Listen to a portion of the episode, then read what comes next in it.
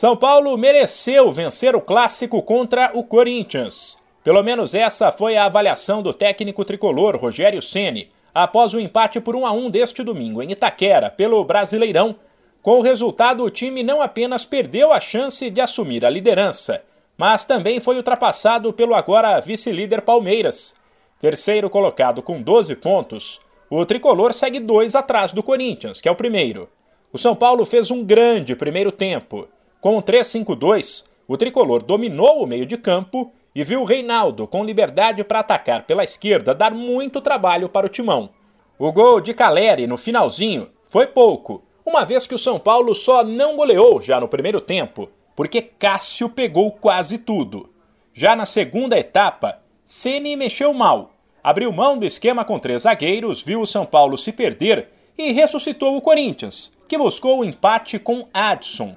O treinador avaliou que, mesmo assim, o timão assustou pouco e lembrou que o tricolor ainda teve a chance de vencer quando, nos acréscimos, Igor Gomes cabeceou livre e Cássio fez mais um milagre. Eu olhei todo, todo o segundo tempo agora, não teve nenhuma chance real de gol. Teve o gol, que foi uma, uma jogada, duas bolas entre linhas que nós tomamos, e bolas cruzadas na área, que nós afastamos a maioria.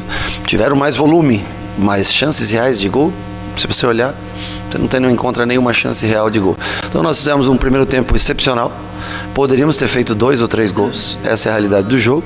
No segundo tempo, devido à mudança que eles fizeram abrindo dois jogadores, a linha de quatro, na minha concepção, funcionaria melhor. Eles tiveram maior volume, a grande chance do jogo do segundo tempo foi nossa. Uma pena não ter saído vitorioso no dia de hoje, acho que São Paulo merecia. Apesar de um ponto fora de casa, principalmente em um clássico e contra um adversário direto, ser sempre algo positivo, Ceni deixou claro que foi o famoso empate com um sabor de derrota. Quando você está à frente Exato, do é placar, é normalmente você sai frustrado.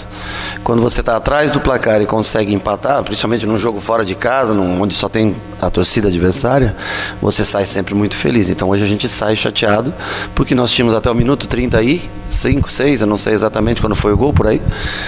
É, até o minuto 36 nós tínhamos a vitória e no minuto 46, 47 nós tivemos a melhor oportunidade no segundo tempo de matar o jogo, de fazer o segundo gol e poder sair feliz daqui. Então a gente não sai feliz com o resultado de 1 a 1. Por quê? Porque estávamos à frente do placar. O tricolor terá mais uma chance para se tornar líder no sábado em casa contra o Ceará. Antes, na quarta, ele cumpre tabela pela Sul-Americana contra o Ayacucho. De São Paulo, Humberto Ferretti.